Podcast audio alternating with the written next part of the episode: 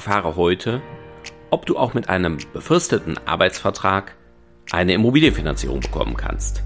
Los geht's!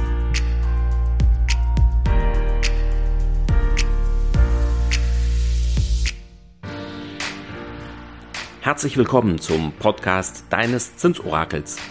Werde finanzschlau und erfahre, wie du deine Immobilien- und Baufinanzierung günstig, schnell und entspannt gestalten kannst, direkt in deine Ohren von und mit Christian Schneider, deinem Finanzschneider und Zinsorakel.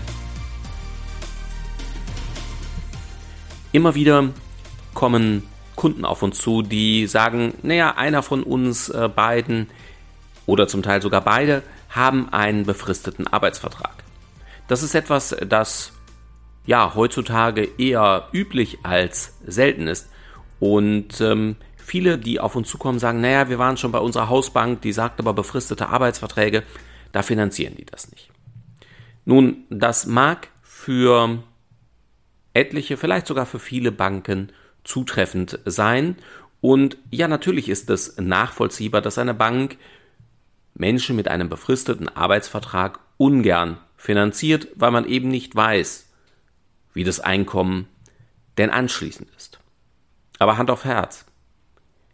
Welcher Arbeitsvertrag ist heute noch so sicher, dass eine Bank nicht auch bei einem befristeten Arbeitsvertrag darüber hinwegsehen kann?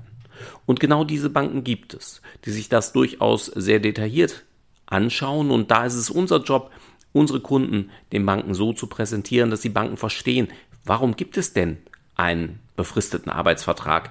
Oder ist es vielleicht eine Branche, bei denen befristete Arbeitsverträge üblich sind.